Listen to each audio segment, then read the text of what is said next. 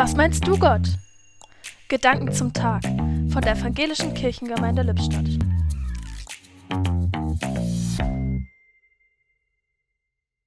Strahlend blauer Himmel.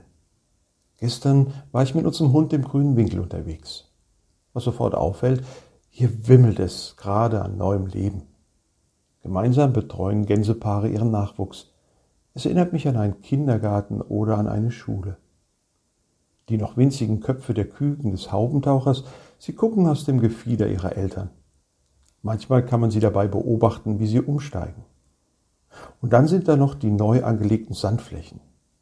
Auf Schildern ist zu lesen, hier soll eine artenreiche Blumenwiese für Bienen und Insekten entstehen.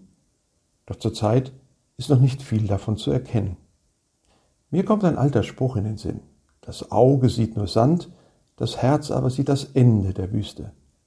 Ich freue mich schon riesig auf die neue Blütenpracht im grünen Winkel. Die Gedanken zum Tag kamen heute von Pfarrer Thomas Hartmann.